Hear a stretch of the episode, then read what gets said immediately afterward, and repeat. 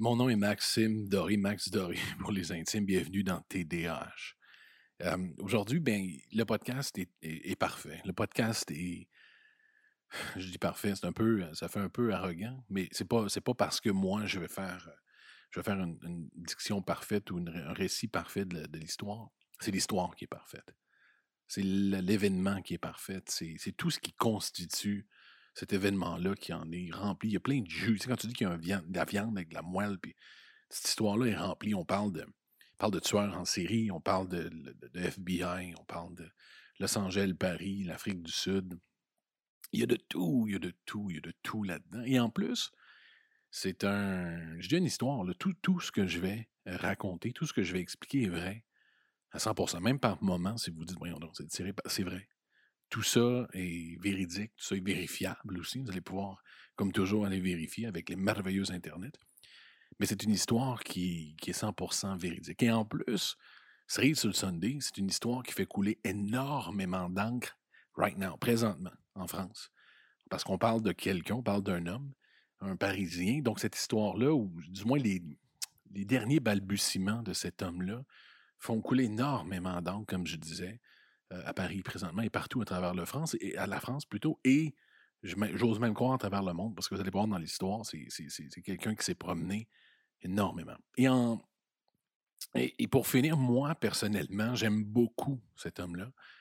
Euh, je, je suis, j'écoute, je lis cet homme-là depuis longtemps. Donc, c'est une histoire qui encore plus vient me chercher parce que c'est quelqu'un, c'est que je connais, c'est quelqu'un que, que j'admire et que j'aime depuis longtemps. Aujourd'hui, on parle de Stéphane Bourgoin.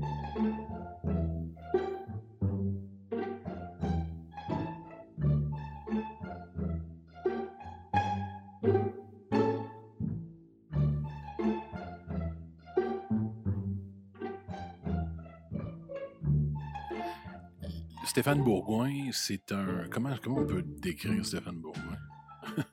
même lui, même lui, quand tu lui demandes, quand tu lui. Quand tu demandes dans une entrevue qui il est, quel est son métier, c'est difficile pour lui de répondre. C'est un spécialiste des tueurs en série, assurément. Euh, on peut dire même un profiler, les, comme Mindhunter, ceux qui donnent des. ceux qui étudient les criminels, qui vont donner une possible euh, personnalité ou image à un criminel, un profiler en anglais. On peut donner ça aussi. C'est quelqu'un qui est formateur, un professeur, un écrivain, énormément de métiers pour Stéphane Bourgoin. Et je vais faire, je vais raconter l'histoire de Stéphane Bourgoin en ordre chronologique, c'est-à-dire que je pense que l'effet maximal de cette histoire-là, euh, l'apogée, du moins le, plaisir à écouter l'histoire de Stéphane Bourgoin, se fait de cette façon-là.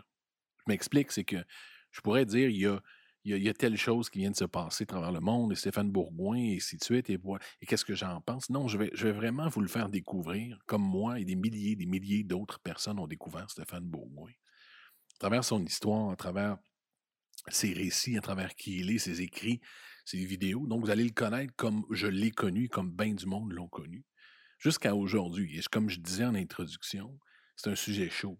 Ça se peut très bien que vous connaissiez ce qui se passe. Peut-être même vous avez entendu parler de ce qui arrive avec Stéphane Bourgoin, mais, mais de cette façon-là, si vous ne le savez pas du tout, vous allez embarquer à 100% je l'espère. Vous allez vous promener à travers sa vie jusqu'à arriver au moment où on se parle en mai 2020, à travers toutes les, les folies qu'il y a à travers le monde et dans sa vie présentement. Stéphane Bourgoin, ben, c'est ce que je disais. Stéphane Bourgoin, si, vous vouliez euh, connaître Stéphane Bourgoin, moi je l'écoute, euh, c'est beaucoup de capsules sur YouTube. Euh, c'est quelqu'un qui est interviewé énormément de par, de par son, son métier, de par qui il est, de par. Parce qu'on va tout passer à travers sa vie. Mais je pense si vous, pour connaître Stéphane Bourgoin, pour le suivre, c'est pas quelqu'un, exemple, qui a une émission à TF1, à Radio-Canada ou NBC. C'est pas quelqu'un. C'est plutôt quelqu'un. C'est un spécialiste, donc. On parle de spécialiste des tueurs en série. Et c'est quelqu'un qui est interviewé. Donc, c'est quelqu'un qui va être reçu dans plusieurs émissions et qui va parler de sa vie. Ça va être c'est très redondant. Je dis redondant, c'est pas négatif. C'est-à-dire qu'il est toujours reçu dans plein d'émissions en France, principalement. C'est pratiquement toujours en français. Et il il raconte à peu près toujours la même histoire, mais c'est toujours intéressant. C'est toujours intéressant parce que Stéphane Bourgoin, Stéphane Bourgoin est un est charismatique parce que physiquement, physiquement, Stéphane Bourgoin est absolument est affreux. Pauvre homme, c'est quelqu'un qui a peut-être 70 ans, C'est un homme qui n'a pas beaucoup de cheveux, la calvitie. Pardonnez-moi ceux qui ont de la calvitie, mais c'est pas pour ça qu'il est affreux. Il a une dentition, une dentition de cheval, un bedonnant. C'est quelqu'un qui est pas beau, mais il est tellement intéressant. Et son bagage, le bagage de cet homme-là est de loin tellement profond et intéressant que ça devient quelqu'un d'intéressant. Donc, c'est comme ça que moi, j'ai écouté, depuis, je dirais peut-être une dizaine d'années, euh, j'écoute Stéphane Bourgoin, ses entrevues. Il a fait des livres, énormément de livres, peut-être une cinquantaine, une vingtaine. Je ne sais pas combien de livres il a écrit, mais c'est impressionnant le nombre de livres que Stéphane Bourgoin a écrit. Et donc, on va, je vais revenir en arrière sur, sur sa vie, sur, et à travers ses propres mots, parce que dans la plupart des entrevues qu'il fait, explique où tout ça a commencé. Parce qu'il y a un point de départ dans la vie de Stéphane Bourgoin. Un point, vous allez voir, c'est tout un point de départ je, vous laisse, dans le fond, je vous laisse lui-même expliquer euh, la raison pour laquelle tout ça a débuté. Au départ, rien ne me prédisposait à cela.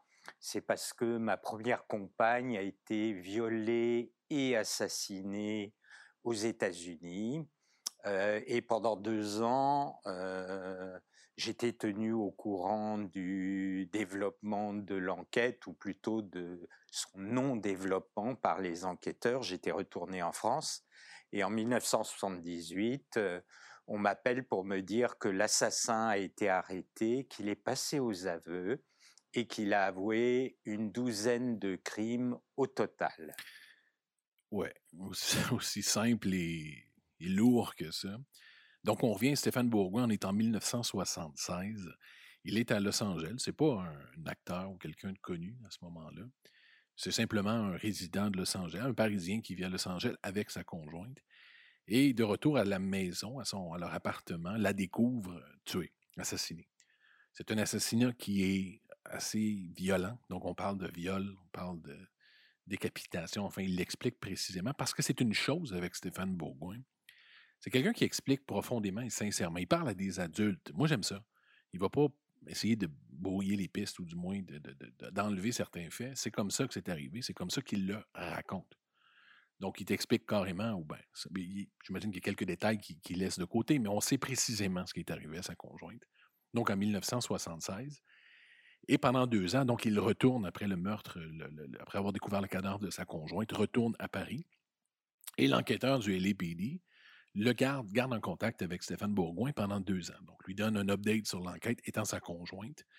Euh, Stéphane parle d'à peu près au mois, donc euh, lui dit bon, on en est là, on trouve ci, on n'a rien trouvé. bon, comme, comme j'imagine, ça m'est jamais arrivé, mais comme, comme doit se produire la plupart des enquêtes, essayer de tenir au courant les gens qui sont impliqués en leur donnant un peu d'espoir ou d'informations sur, euh, sur ce qui peut arriver à leurs proches.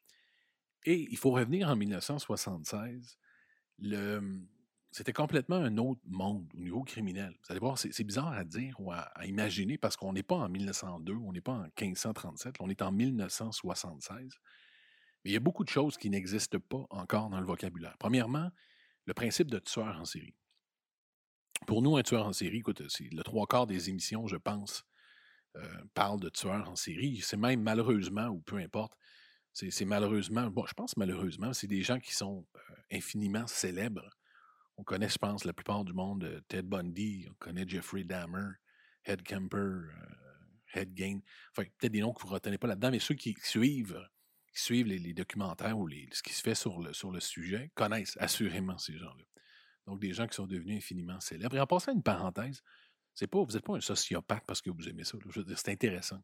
Ça ne fait pas de nous des gens qui sont fous, mais c'est des sujets qui, on sent envie, premièrement, parce qu'on n'est pas mort, c'est aussi intriguant. On se demande quel est l'univers de ces gens-là, comment ils font pour passer à l'acte de cette façon-là.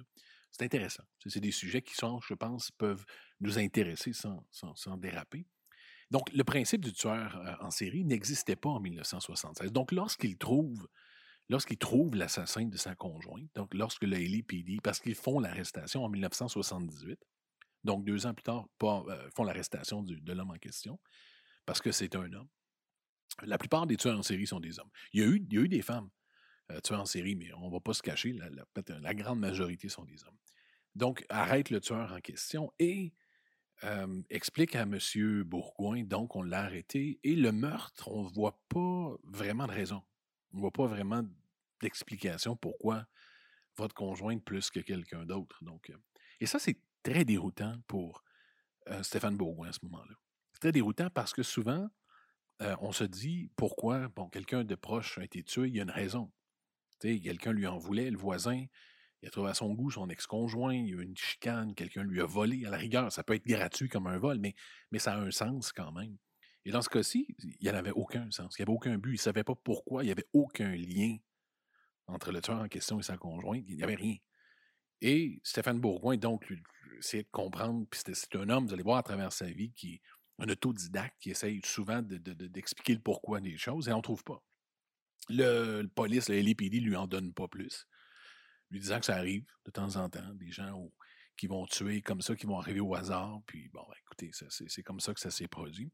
Et à ce moment-là, ça pique la curiosité, bien sûr, de, de M. Bourgoin, de Stéphane, et il s'en va un peu partout. Donc, à ce moment-là, il revient à Los Angeles pour, pour parler à l'enquêteur. va à travers les États-Unis dans différentes bibliothèques criminelles. C'est-à-dire qu'il y des bibliothèques avec des, écrits sur le crime, des écrits sur les, différents corps policiers. Trouve vraiment, trouve rien de particulier en lien avec ce genre de meurtre-là. C'est bizarre, hein? Tu sais, je dis ça en même temps, on se dit, non, 1978. Mais non, non, trouve rien qui, qui, est vraiment lié ou qui vient rimer avec ce qui s'est produit pour sa conjointe. Revient en France, fait la même chose, va dans des bibliothèques un peu partout, trouve pas plus d'informations et décide, et je pense, je vous dis que c'est un autodidacte et un homme d'action, il dit, écoute, moi, d'abord à ce moment-là, je vais interviewer des, des hommes comme ça et des femmes comme ça qui font des meurtres gratuits. Je vais essayer de comprendre leur, leur psyché, je vais essayer de comprendre la façon qu'ils pensent. Si j'ai pas rien là-dessus, moi, je vais faire la job, puis je vais essayer essayer d'aller creuser un peu pour comprendre c'est quoi le sacrement de problème avec ces gens-là.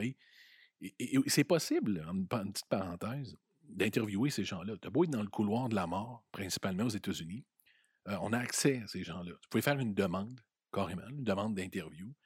Euh, c'est sûr que propre à l'accusé en question, au criminel, de répondre oui ou non. Il n'est pas obligé. Pas parce que vous demandez que vous voulez le rencontrer qu'il va vous rencontrer. Mais c'est possible de le faire. C'est possible d'aller faire une demande et de rencontrer cette personne-là, de faire un enregistrement vidéo. Ça pouvait le faire après 100, 100 fois. Il y a tout un modus operandi, c'est-à-dire qu'il y a, je pense, 30 jours entre les rencontres, puis vous devez le rencontrer revenir. Il y a toute une espèce de règles à respecter, plusieurs règles à respecter, mais vous pouvez le faire 152 fois, ça vous tente. À moins que s'il est condamné à mort, ben, dépêchez-vous avant qu'il meure. Mais vous pouvez le faire à plusieurs reprises. Et c'est ce que fait, donc, euh, Stéphane Bourgoin. Rencontre plusieurs, donc entre 1978 et 1990, donc on parle d'une douzaine d'années, euh, nous explique dans les entrevues qu'il y a plusieurs, plusieurs centaines d'heures d'entrevues déjà d'accumuler. Donc entre 78 et 80, plusieurs heures d'entrevues d'accumuler. Donc il rencontre ces gens-là et on peut en voir sur Internet. C'est-à-dire qu'il euh, y en a plusieurs que vous pouvez aller voir des, des rencontres que Stéphane Bourgoin a fait. Il y en a une très célèbre. Il y en a deux, dans le fond, très célèbres qu'on peut voir sur YouTube de Stéphane Bourgoin. Une principalement qui revient, quand vous tapez son nom, je pense que c'est vraiment la principale, c'est Ed Kemper. Ed Kemper, qui est un tueur en série hyper, hyper connu, un homme, un homme impressionnant, je ne dis pas impressionnant de par ses crimes, c'est absolument dégueulasse, mais physiquement. Ed Kemper fait, je pense, 6 pieds 9, 350 livres. C'est un monstre, Ed Kemper. Imaginez-vous, là, c'est un homme qui, qui, prenait des autostoppeuses, des jeunes femmes, des jeunes filles. Si je dis jeunes femmes, pour être poli, c'est des filles. Les, les tuait. Euh, même tuer sa, sa mère à la, fin de à la fin de ses crimes. Il a tué sa mère, a violé le corps de sa mère, a mis la tête de sa mère sur le, dos de la cheminée, sur le bord de la cheminée. Il a joué au dard avec la tête de sa mère. C'est assez cru, c'est dégueulasse. Ed Kemper, c'est un monstre. Et c'est une des premières entrevues que, que, Stéphane Bourgoin a fait. Écoutez, j'ai un extrait d'Ed Kemper, c'est en anglais, mais, mais vous allez voir, prenez note, Ed Kemper, ce qui est, je impressionnant tout le temps, mais ce qui est déroutant, je pense que je vais dire le mot déroutant, ce qui est déroutant avec Ed Kemper, c'est son intellect. Stéphane Bourgoin le dit souvent, il est plus intelligent, donc son, son, son QI, son IQ, est plus élevé qu'Einstein. Ed Kemper a un plus grand euh, IQ qu'Einstein. Très intelligent comme personne, et c'est souvent le cas euh, des tueurs en série. Pas tout le temps. Il y en a des, assez bâtards, mais il y en a des particulièrement intelligents comme Ted Bundy. Il y en a eu plusieurs. Donc, Ed Kemper, quand il parle, c'est un peu comme votre vendeur d'assurance, votre voisin ou un professeur de, philo à l'école. C'en est, est euh, épeurant de voir la simplicité et la facilité d'expression de, de cet homme-là.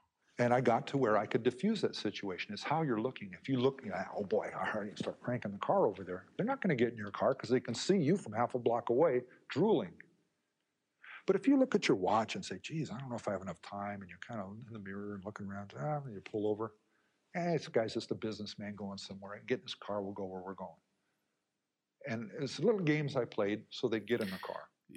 Little game I played. Il nous explique comment il s'amusait donc avec les, jeunes filles en, en étant de, de mieux en mieux, en étant meilleur encore à chaque fois à les attirer dans son véhicule. Parce que, je le répète, c'est un homme de 6 pieds 9, 400 livres. C'est une autostoppeuse de 14 ans de 92 livres et que vous arrivez, quelqu'un arrive, c'est un homme, vous allez voir les photos, allez voir Ed Kemper, tapez Ed Kemper, des lunettes, une moustache épeurant, complètement épeurant Ed Kemper, six pieds neuf dans le véhicule. Donc, il avait tout, il avait trouvé de différentes méthodes pour les berner, pour que les jeunes filles se sentent en sécurité, c'est ce qu'il nous explique. Donc, c'est c'est particulier. L'entrevue d'Ed Kemper dure à peu près une heure et tu vois Stéphane Bourgoin, à l'époque, un vieux Stéphane Bourgoin, je dis vieux, un jeune Stéphane Bourgoin, mais tu vois que l'enregistrement est d'une piètre qualité. Et tu vois Ed Kemper, dans le fond, raconter à peu près tout. Et Ed Kemper, c'est quelqu'un aussi, vous avez peut-être vu la série Mind Hunter euh, sur Netflix.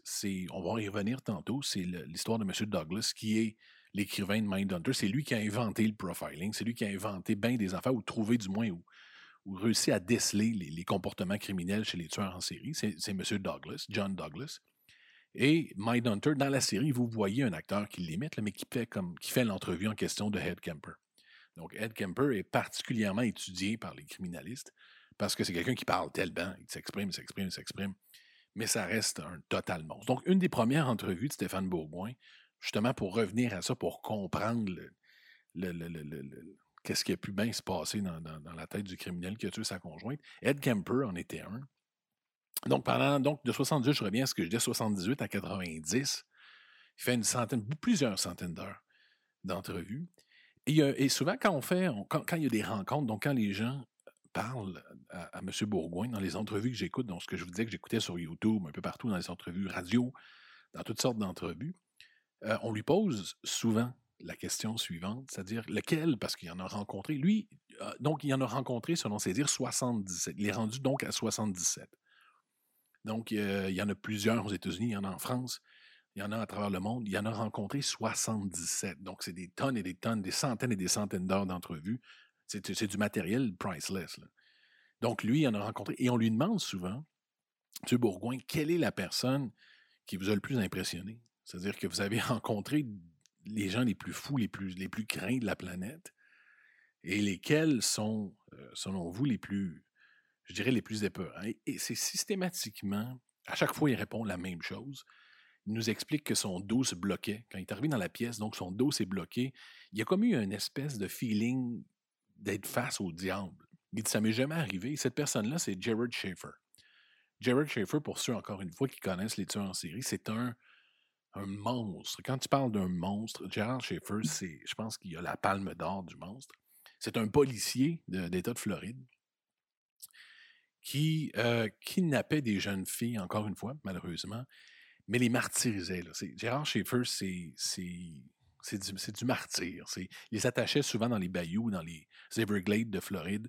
Il les laissait là pendant plusieurs jours, juste les pieds qui touchaient à peine au sol les filles qui ne réussissaient pas, ils faisaient spans s'ils ne réussissaient pas à se tenir sur le bout de leurs pieds nus pendant des jours au complet. Ils revenaient on and on sur les scènes pour euh, savoir faire ce que vous imaginez qu'ils devaient faire. Donc, Gerald Schaefer, c'est un, c'est un malade, comme la plupart, mais celui-là est particulier. Et Stéphane Bourgoin, répond continuellement que c'est la personne qui l'a le plus intimidé parce qu'il dit J'avais l'impression carrément d'être devant Satan, d'être devant le mal incarné.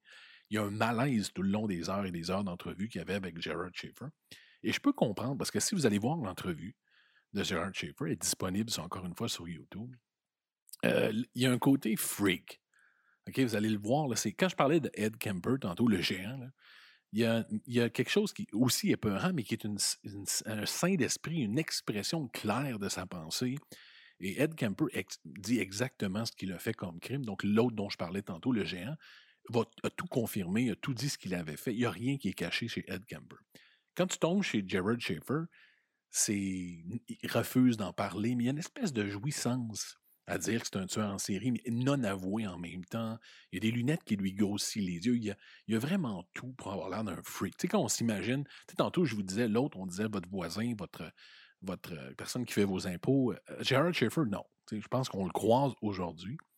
Tu, tu dis qu'il y a quelque chose qui tourne pas rond dans la tête du gars-là. Il y a quelque chose d'épeurant. À l'époque, on voit des photos quand il était policier. C'était pas aussi évident que ça. Il était, il était un peu plus présent mentalement. Mais aujourd'hui, c'est complètement quelqu'un d'autre.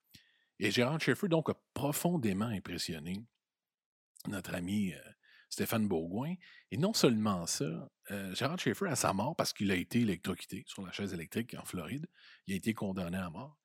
Et à, sa, mort, sa famille n'a pas voulu des restes de Gérard Schaeffer, c'est-à-dire qu'il ne voulait rien savoir de ce fou-là. Donc, euh, écoute, c'est assez, hallucinant.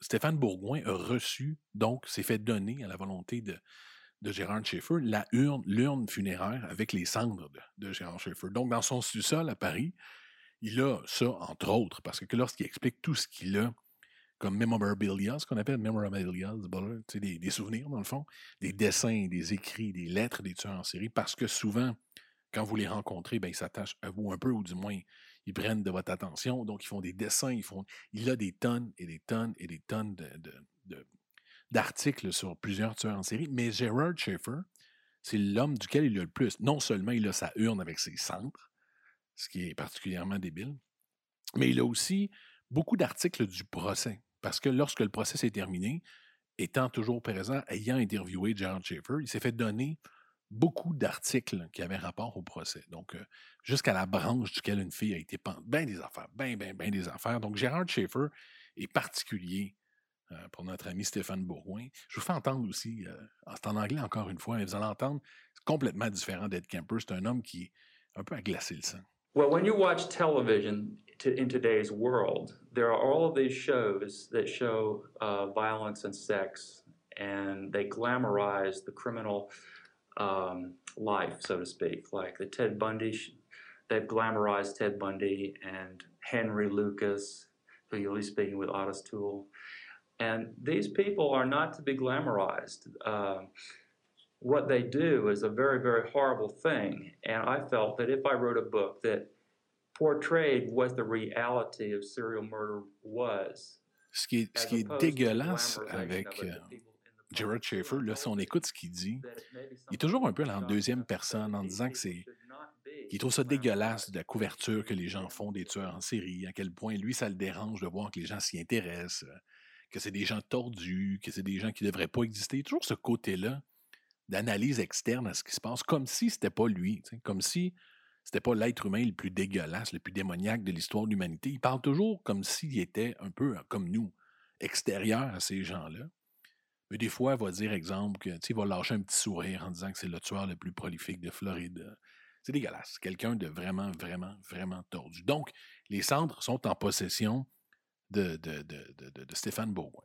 Et là où ça devient encore plus intéressant, donc Stéphane Bourgoin fait ses heures et ses heures entre 78 et 90, et le FBI, il entend dire que le FBI, justement, il y a un, un inspecteur du FBI qui s'appelle John, John Douglas. John E. Douglas, c'est l'homme qui a écrit Mindhunter, si vous avez écouté la série.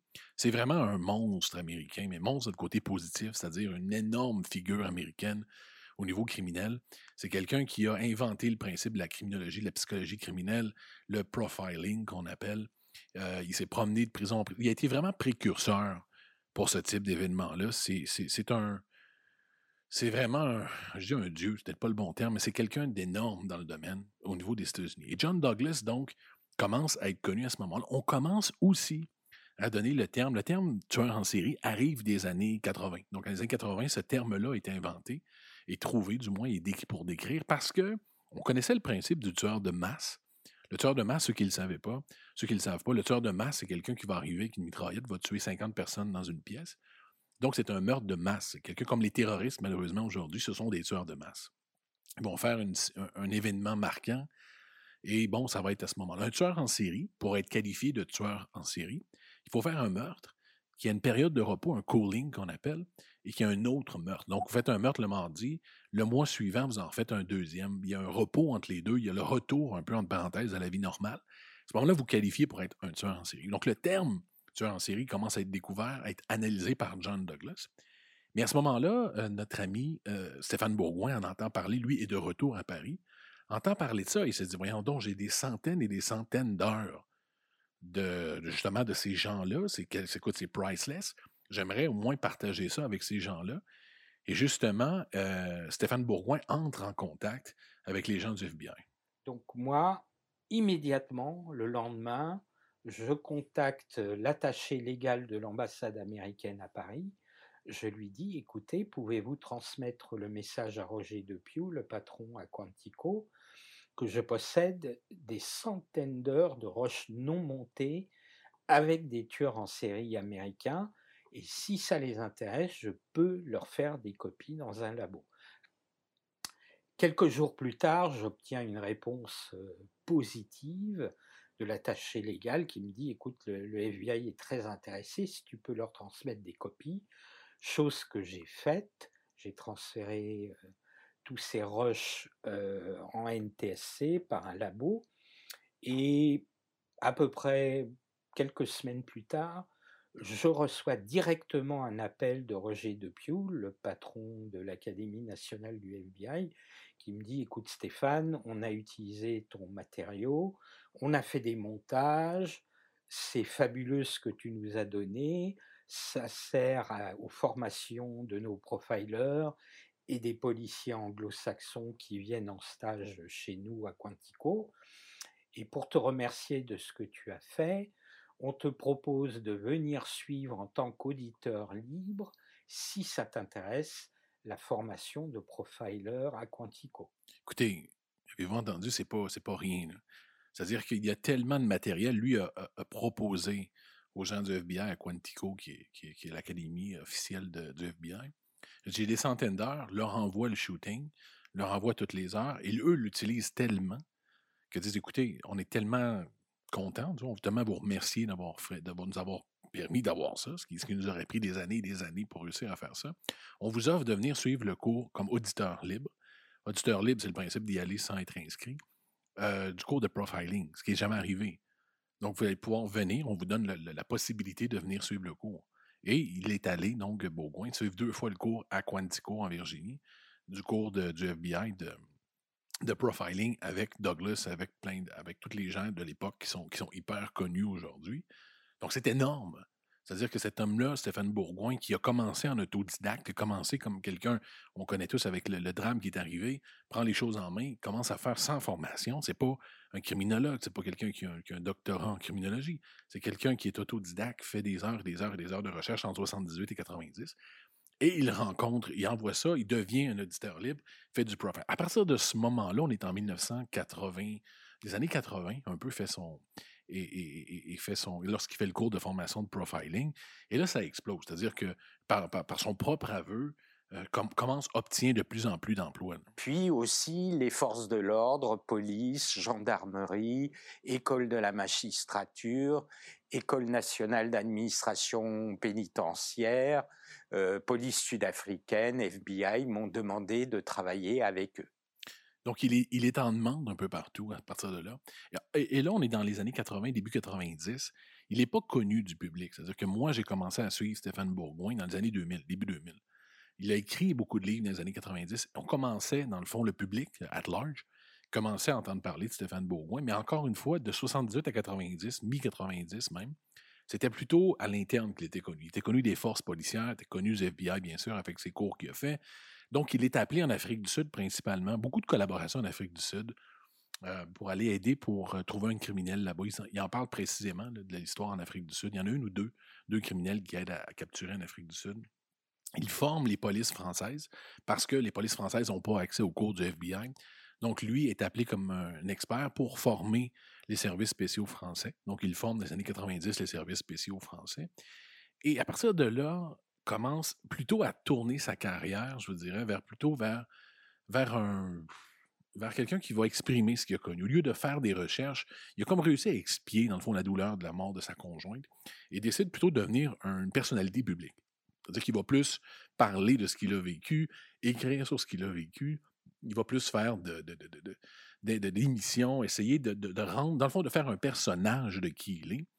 Et il a tous les atouts, Stéphane Bourgoin. Je répète ce que je disais au début. Physiquement, pas du tout. Allez voir sa photo, Stéphane Bourgoin, c'est dégueulasse. C'est pas quelqu'un qui est joli du tout, mais il est, très. Il, est charismatique. C'est particulier parce que souvent, quelqu'un qui va faire des, cours. Euh, quelqu'un qui va faire des, des, thèses ou un autodidacte, quelqu'un qui va faire des études de ce type-là ou qui s'intéresse comme ça, n'est pas particulièrement un orateur. C'est pas quelqu'un qui va aller devant tout le monde. Puis Stéphane Bourgoin a ça, lui, particulièrement, et on est chanceux, il l'a. Il, aime parler, il aime exprimer, il a le sens du punch. Parce que, bon, à partir des années début 2000, c'est YouTube qui, débute et c'est là qu'on commence, nous, le public général, à le connaître. Parce que les intervieweurs réalisent qu'il fait énormément d'audience en France parce qu'il est intéressant. Écoutez, ils vont vous parler pendant une heure de Ed Kemper qui a tué, qui a fait ci, euh, quel tueur en série, et il embarque, il joue le jeu aussi, Stéphane Bourgoin. C'est-à-dire que il y a des émissions un peu plus légères de, sur énergie en France où ils vont faire un spécial Halloween, puis lui, il va parler des pires tueurs en série en lien avec des films. Il va jouer le jeu. C'est-à-dire que Stéphane Bourgoin a un sens de l'humour aussi intéressant. Il ne va pas juste faire euh, aller à la Sorbonne pour faire un cours avec des intellectuels il va aller à Monsieur Tout-le-Monde, puis il sait ce qui est intéressant, il sait ce qui est gore, il sait ce qui. Puis il va rentrer dans les détails pour intéresser les gens. plus le temps avance, on est en 2000, mi-2000, plus il devient à l'aise aussi. On voit qu'il devient de plus en plus à l'aise, euh, même un peu ironique par moments. Il, y a des, il se promenait avec des t-shirts sur certaines entrevues de Dexter, ou un t-shirt avec du sang marqué un tueur en série me trouvait. Un peu d'ironie, un peu d'humour noir. Là une espèce de, il, jouait, il joue le jeu profondément. il joue la game de. il va chercher. Il sait ce qui plaît à son public, dans le fond. Donc, il, fait, il met du linge provocateur comme ça. Il donne énormément, énormément de détails sur sa vie. Fait énormément d'entrevues. Et, plein de choses comme ça. Et en plus, écrit donc des livres. Et un des livres les plus intéressants qu'il a écrit, du moins, je dis intéressant, je ne l'ai pas lu, mais qui, donne, qui a le plus de succès, s'appelle Sex Beast. C'est sur Gérard Schaeffer le monstre, le policier de Floride dont je vous parlais tantôt. Il a appelé le livre Sex Beast. Et c'est un fait assez étonnant. Lorsqu'il fait sa première du livre, si vous achetez le livre, je pense, pendant une date X à une date X, donc dans les débuts, il donne une mini, mini enveloppe avec peut-être un, un, milligramme de cendres de Schaeffer. Donc, imaginez, ces gens-là ont pu avoir un bout des cendres de Schaeffer. Donc, il connaît carrément le sens du marketing, sait se vendre profondément. C'est donc, on le voit partout, à partir de mi-2000, début de. Rendu en 2010, là, c'est l'éclatement total. Euh, on parle de Paris Match, on parle de, de, TF1, d'émissions américaines, d'émissions partout dans le monde. Donc, c'est l'expert, je pense, numéro un pour euh, les sujets. Lorsqu'il y a un nouveau tueur en série en France, on va le chercher, on le fait parler. On en a ici dans différents sujets. Donc, c'est l'expert de l'heure. Puis en plus, des émissions on and on and on and on avec Stéphane Bourgoin. Et c'est là où moi, j'ai écouté tout ce qui se fait sur lui. J'aime la façon de s'exprimer. Ses sujets sont intéressants. Sa conjointe qui est décédée, tout ce qui est arrivé, il connaît tous les tueurs en série. Il a rencontré Charles Manson, il a, il a tout rencontré. C'est intéressant à un max. Et là, on tombe euh, en janvier 2020 janvier 2020, moi, je vais régulièrement sur YouTube pour voir ce qu'il y a de nouveau qui est fait pour Stéphane Bourgoin. Parce que euh, c'est comme ça, YouTube, ben, exemple, il y a une nouvelle vidéo, ça fait deux semaines qu'il est là. Donc, euh, souvent, encore une fois, je le répète, c'est à peu près les mêmes sujets. C'est un nouvel intervieweur ou une nouvelle intervieweuse, mais c'est la même chose. Mais c'est intéressant. Il y a quelque chose, cet homme-là, qui vient me chercher. Donc, je recherche toujours de nouvelles entrevues Stéphane Bourgoin. Puis il y en a toujours de plus en plus. Puis je trouve ça intéressant. Et là, commence à apparaître une vidéo en janvier 2020 d'un groupe qui s'appelle la Corporation du quatrième œil, le quatrième œil corporation, un peu à l'anglaise. Et ce vidéo-là s'intitule Stéphane Bourgoin, mythomane, point d'interrogation. Et sur Internet, il y a tellement de trolling, tellement de, tellement de, jaloux, de frustrés, puis de, tout et de rien. C'est un homme tellement populaire. Moi, je n'ai pas porté attention à ce vidéo-là. Je l'ai vu sur le coup, je ne sais c'est quoi là? Et je peux comprendre. Je me dis, bon, écoute, euh, cet homme-là euh, parle tellement, tellement rencontré, quand même qu'il en a rencontré 76 puis pas 77 tu vois, en série. Si ça choque quelqu'un, je peux comprendre. À la longue, tu peux échapper des informations, tu peux. es tellement dans l'engouement de la situation. Donc, je continue à écouter, et, jusqu'arrive mars 2020, euh, où le quatrième corporation sort cette vidéo sur le sujet, sur notre ami Stéphane Bourgoin. Et j'entends énormément parler de ces émissions-là, ça fait énormément de bruit. Là, je me dis qu'il faut que je l'écoute. C'est pas, pas juste, ça ne va pas partir comme information. Et souvent, quand on aime quelqu'un, on aime un sujet, on fait un peu la sourde oreille, hein. on, fait, un peu l'autruche, on se cache la tête, on se dit, et je commence à écouter les émissions, et c'est une bombe. Il s'avère que le quatrième œil corporation est un groupe de gens qui, qui en avaient marre de Stéphane Bourgoin et qui a décidé d'enquêter. Et je fais une parenthèse, on est dans un monde dans lequel Internet est présent et tout est là. Et, mais tout le monde, on a tout accès, dans le fond, à peu près à toute l'information qu'on souhaite avec un, cliquement des doigts, un, clic de, souris, peu importe. Mais, mais on se dit tout le temps, on, donne toujours le crédit, je ne sais pas si vous me suivez, à la personne précédente. C'est-à-dire que Paris Match fait une entrevue avec Stéphane Bourgoin, se dit, ben, il arrive de TF1, donc TF1. TF1, lui, arrive. Je pense que tout le monde fait ça, à peu près en se disant, ben, écoute, ça a été vérifié, je veux dire, Stéphane Bourgoin. Et le quatrième œil corporation sont les premiers à avoir vérifié. Et on commence dans le premier entrevue et on réalise que Stéphane Bourgoin n'a jamais eu de conjointe à Los Angeles.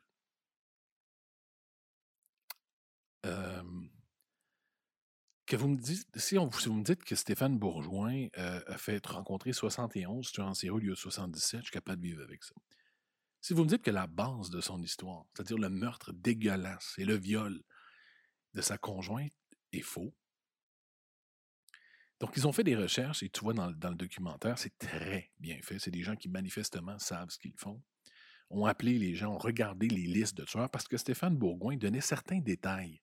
Mais en même temps, euh, d'autres pas. Et vous allez voir, avec du recul, c'est clair qu'il y a des millions de flags, de lumière qui s'étaient allumées dans la vie de Stéphane Bourgoin. Et moi-même, il y a des petites choses que je trouvais un peu particulières. Je vous parlais des t-shirts tantôt, je le trouvais un peu arrogant avec ses t-shirts, un peu baveux. Il avait dit aussi que ça a été une vedette de football, football euh, français, c'est-à-dire le soccer. Il a joué pour l'équipe du Red Star. Nous, ça ne nous dit rien en Amérique du Nord, mais le Red Star, c'est genre les Canadiens de Montréal. Il disait qu'étant jeune, il avait joué pour le Red Star. Personne n'a rien dit, il joué pour le Red Star, il a le droit. Donc, il y a plein de choses qu'il disait qui semblaient un peu, bah, coudon. Mais, écoute, tu dis, il est sur TF1, il est en Barry Match, bordel. Alors, ils font les recherches en question, je reviens à sa conjointe. Il n'y a jamais eu de tueur en série qui a tué dans ce style-là, qui a tué quelqu'un euh, comme, comme il décrit, il n'y en a pas. C'est pas qu'ils ne l'ont pas trouvé, ils l'expliquent profondément. Ils ont tout épluché. Non seulement ils ont épluché en Californie où il était à l'épidie, mais ils ont épluché dans tous les États américains dans les années. Il y avait 12 meurtres. Il y avait beaucoup de descriptions qui donnaient. Ça n'existe pas. Donc sa conjointe n'a pas été assassinée. Ce n'est pas vrai. Donc, quand on parle de quelqu'un qui explique, on ne parle pas juste de on parle de viol, de démembrer, de décapiter. Il y avait des détails. Il y avait des détails sur la mort de sa conjointe. Elle n'existe pas, sa conjointe. On regarde les autres émissions du quatrième œil, les autres reportages. Donc, dans le premier, on nous explique que sa conjointe n'existe pas. Donc, la base de l'histoire, la raison pour laquelle il a tout commencé ça n'existe pas. Et après, on explique que le premier vidéo, dans le fond, qui est sorti, ça, de Stéphane Bourgoin d'entrevues de criminels, parce qu'il en a fait des entrevues. Ça, c'est pas faux totalement. Il en a fait des entrevues euh, télévisuelles. Mais il en aurait fait, juste pour m'avancer un peu, il en aurait fait sept, pas 77. Ils en ont compté sept. Non seulement ils en ont compté sept, mais c'était toutes des commandes par des, émissions françaises. C'est-à-dire que le premier entrevue qu'il a fait, c'est pas en 1978, c'est en 1991. 91. Le premier qui le fait, c'est une entrevue commandée par une émission française. C'était donc un journaliste invité. Ils lui ont dit Est-ce que ça t'intéresse pour nous? On veut, aller euh, faire un témoignage de tueur en série. On, a besoin d'un journaliste. Est-ce que tu voudrais y aller? Donc, c'est le début de l'histoire de Stéphane Bourgoin en 91. Il est engagé pour aller faire ça. Et tous les sept autres reportages qu'il a fait, c'est dans le même principe. Donc, c'est pas un autodidacte qui avait mal de la perte de sa conjointe. C'était simplement quelqu'un d'engagé à partir des 90 à aller interviewer des tueurs en série pour des émissions françaises. Et là, c'est lourd de conséquences. Parce que rappelez-vous tout ce que monsieur racontait, ce que notre ami euh, Stéphane Bourgoin euh, racontait. Donc moi, immédiatement, le lendemain, je contacte l'attaché légal de l'ambassade américaine à Paris. Je lui dis, écoutez, pouvez-vous transmettre le message à Roger Depiou, le patron à Quantico, que je possède des centaines d'heures de roches non montées. L'émission Quatrième œil, je pensais pas que ça se pouvait, mais ils ont réussi à écrire à John Douglas. Je savais pas que tu peux écrire à John Douglas. Ils ont écrit à John E. Douglas, le- le- l'homme de Mindhunter, l'espèce de, géant américain du criminel. Et sa réponse est, dans le documentaire. Elle dit Écoutez, je n'ai jamais entendu parler, jamais, jamais entendu parler de Stéphane Beauvoir. Je ne sais pas qui il est. Je n'ai jamais entendu parler de l'histoire des vidéos, des centaines d'heures. Et non seulement ça, aucun Français ni personne d'externe au FBI n'a jamais suivi le cours en tant qu'auditeur libre de profiling. C'est faux. Ça n'existe pas. Il finit sa, son courriel en disant Faites attention à cet homme-là, c'est un mythomane dangereux. Donc, toutes les centaines d'heures entre 78 et 80, le FBI qui l'a formé, c'est faux. C'est jamais arrivé. Personne ne le connaît au FBI, personne ne sait qui il est. Et non seulement on ne sait pas qui il est, mais on, on met les gens en disant écoutez, faites attention à cet homme-là, on n'a aucune idée de qui il est, mais bon. Et, je vous rappelle tantôt, Stéphane Bourgoin, fort de son cours du FBI, je le disais tantôt, il l'expliquait tantôt. les forces de l'ordre, police, gendarmerie, école de la magistrature, école nationale Et d'administration. ça, c'est vrai. C'est vrai, là. Il a fait ça. Stéphane Bourgoin a fait ça. là. Il a été, il a interviewé les policiers. Pas interviewé, mais il a formé les policiers français là, dans les années 90. Parce qu'ils revenaient du FBI, il les a formés. C'est pas une farce, là. Il a formé, je ne sais pas quelle recherche ils ont fait, il doit, il doit absolument humilier ces gens-là, mais il a formé les policiers français. Afrique du Sud, même chose. Je n'existe pas, jamais arrivé. Il n'est jamais allé en Afrique du Sud, personne ne le connaît en Afrique du Sud. Et là, on revient à Gérard Schaeffer, l'homme qui lui a donné son urne funéraire. Et rappelez-vous, notre ami Stéphane Bourgoin avait donné une petite enveloppe à tout le monde qui achetait son livre, euh, une partie des- des cendres de Gérard Schaeffer. Ils ont parlé, encore une fois, le quatrième M Corporation, dans un autre épisode, ils ont parlé à la famille de Gérard Schaeffer, qui, eux, sont profondément insultés. De dire, écoutez, cet homme-là, notre frère ou notre frère, tout- toutes les gens de sa famille, notre frère, notre fils, les gens, enfin, cet homme-là, Gérard Schaeffer, est un monstre, un homme dégueulasse, mais on n'est pas le genre de gens de l'abandonner, a donné sacrifice son urne funéraire. OK? Voici les réponses qu'ils ont données à la, à la dame du quatrième œil. J'ai écrit un courrier à la sœur de Gérard Schaeffer, Sarah, qui est toujours en vie et euh, qui habite aux États-Unis. Donc son adresse n'a pas difficile à, à trouver. hein. Et elle a donné ma lettre à quelqu'un de sa famille qui souhaite garder l'anonymat et donc qui a pris le relais, si vous voulez. Parce qu'en fait, euh, la sœur de Schaeffer, je crois que euh, elle en a un peu marre. Elle doit être beaucoup sollicitée ou elle a dû l'être énormément. En tout cas, l'autre personne de la famille de Schaeffer qui nous a contactés, comme vous voyez, elle nous a envoyé une photo de l'urne de Gérard Schaeffer, hein, avec ses cendres à l'intérieur. Regardez, elle a mis à côté une photo de son mariage et son diplôme, voilà, de fin d'études. Bon, ben voilà, il n'y a que la famille qui peut disposer de ces éléments. Donc, Lui, on a été remis clairement, à la maman. ces gens-là sont premièrement insultés, parlent de peut-être même actionner euh. Stéphane. Bourgoin en disant on a l'urne, voici la photo. Jamais on n'aurait donné les cendres de cet homme-là À la cette espèce de, de Donc, les espèces de petites pochettes qu'il a données. Aucune idée c'est quoi. Il a genre, pas. des cendres de foyer. Je sais pas ce qu'il a donné. Mais c'est totalement faux. Et en plus, il disait avoir des centaines et des centaines de- d'objets de, procès de Gérard Schaeffer. Il se sur le Sunday. Il parle à qui? La quatrième œil corporation? Il parle au responsable des objets, le porte-parole de la police de Floride qui a, qui a mené l'enquête, dans, le- dans le comté dans lequel a eu l'enquête. Et là, il lui demande est-ce que c'est possible que Gérard Schaeffer, que Stéphane Bourgoin dit avoir toutes les preuves en main? Parce qu'après le procès, vous avez donné les preuves. Cet homme-là, sachant être enregistré, répond. In your terms, Mr. Bourgoin is a liar.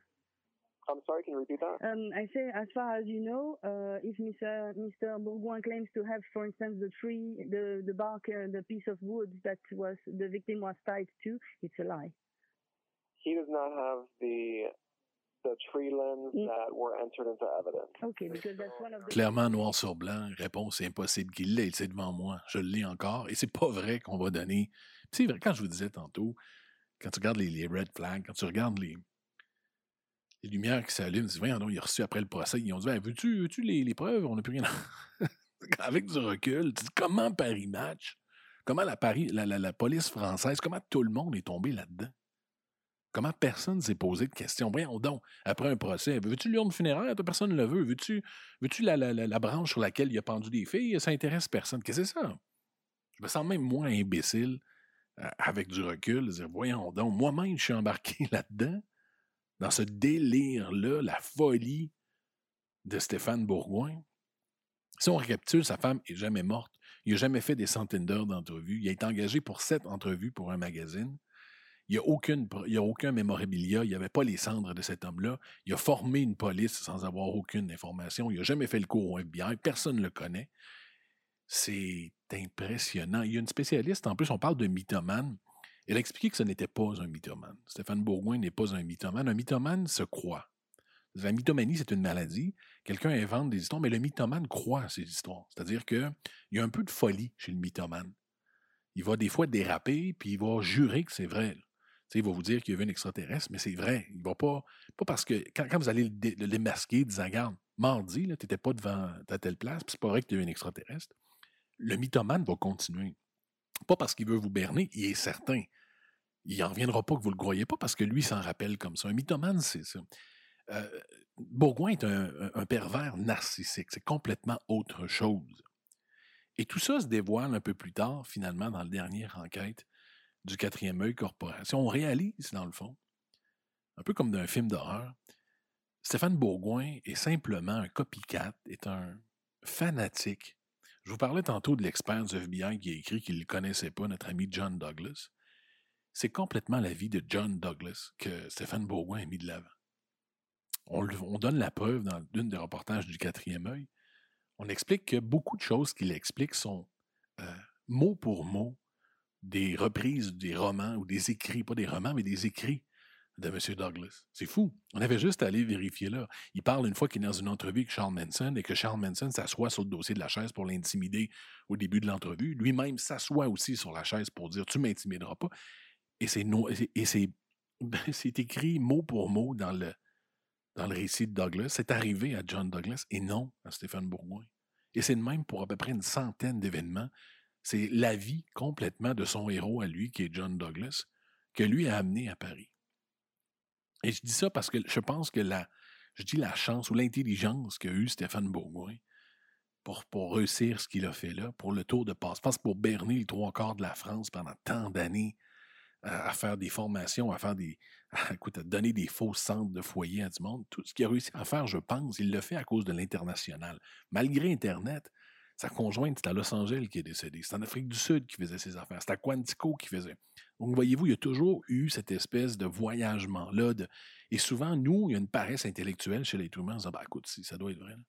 Quand c'est loin comme ça, c'est tellement gros qu'on donne un peu de crédit à cette personne-là. Parce que s'il avait tout donné cette histoire-là en disant ben, j'ai rencontré à Nantes, puis j'étais à Nancy, puis après ça, je suis allé à Marseille, il y aurait eu des vérifications. Les gens auraient dit mais non. En passant, l'équipe de football, il n'a jamais joué là. ça, c'est complètement fou. Il n'a jamais, été, jamais été un expert, un pro du football ou du soccer français pour le Red Star. C'est complètement faux. sa vie est complètement inventée. Complètement, complètement inventée. Aujourd'hui, on en est où? Ben, on en est à un moment où il a complètement disparu. Donc, au moment où je vous parle, on n'a pas de réponse encore de Stéphane Bourgoin. On ne sait pas où est Stéphane Bourgoin. Il a fermé ses comptes de ses réseaux sociaux. Il a complètement disparu. Euh, j'imagine, imaginez ce qu'il a affronté. C'est un peu et beaucoup de sa faute, vous me direz, je le pense aussi. Mais il a disparu. Il n'y a pas de commentaire encore de Stéphane Bourgoin. Euh, la plupart des journaux, la plupart des, des, gens qui l'ont interviewé essayent de s'en sortir en faisant leur meilleur culpa, en mettant le dos, en mettant la faute sur tout le monde. Tout le monde se relance un peu la balle. La police française n'a pas encore parlé en disant que leur formation est absolument n'importe quoi. Il a laissé un paquet de monde dans la merde, notre ami Stéphane Bourgoin, avec son, son jeu de passe-passe. Il a laissé un paquet de monde la tête d'un fesses en disant Voici, je vous ai tous sont tubés, comme disent les Français. Mais enfin, qui rira, lira le dernier. Je veux dire, euh, là, il y a la pression monte, donc on n'entend plus parler de lui. Je ne sais pas ce qui va arriver avec Stéphane Bourgoin. Moi, personnellement, je n'irai plus écouter quoi que ce soit. J'aime mieux écouter quasiment un roman de Stephen King. Tout ça est faux. Il n'y a plus rien qui plus rien de sens. Cet homme-là était intéressant, je pense. Je le sais parce que c'était vrai. Maintenant, tout ça est faux, donc ça n'a plus du tout d'intérêt. Mais l'histoire garde encore son, punch parce qu'on attend de voir la réponse. on voit un peu tout le monde pédaler, puis on voit un peu la folie à travers tout ça, puis l'éclatement au jour de la mythomanie de M. Stéphane Bourgoin. Puis je vous laisse avec une propre citation de Stéphane Bourgoin. Des fois, on dirait, on dit l'arroseur arrosé ou quelqu'un qui prévient à travers ses mots.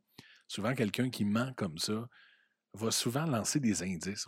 mais c'est vrai, on va souvent lancer des indices, va souvent essayer de, de, de, de parler ou d'expliquer quelque chose. Allez voir avec Stéphane, il y avait depuis un certain temps, et du moins dans, dans cette citation-là, donné, je pense, un, message aux, aux, journalistes. Donc, euh, merci et à la prochaine. Merci d'avoir été là. Puis on se revoit pour un prochain, prochain épisode de TDH. Euh, L'emballement est beaucoup trop fort pour ce genre de choses et qu'on manque souvent du recul nécessaire euh, et de discernement. et du discernement parce que ben, un journaliste quand il a l'info il faut qu'il la sorte en premier euh, quelquefois sans trop vérifier parce que sinon c'est son concurrent qui va le faire